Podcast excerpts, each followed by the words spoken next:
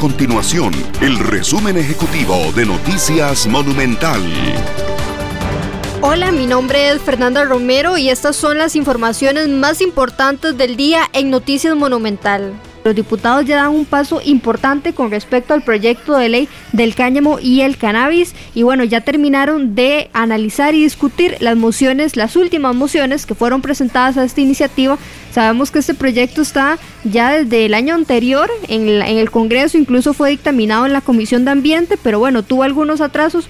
Hoy ya se termina con la discusión de esas mociones y pasa directo para su discusión en, en el plenario legislativo y luego su votación en primer y segundo debate.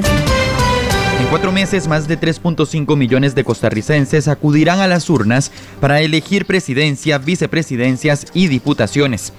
Hoy, mediante una sesión solemne, el Tribunal Supremo de Elecciones convocó oficialmente a los comicios del próximo año que tendrán una participación histórica de candidatos y candidatas y se realizarán en el marco de la pandemia por el COVID-19.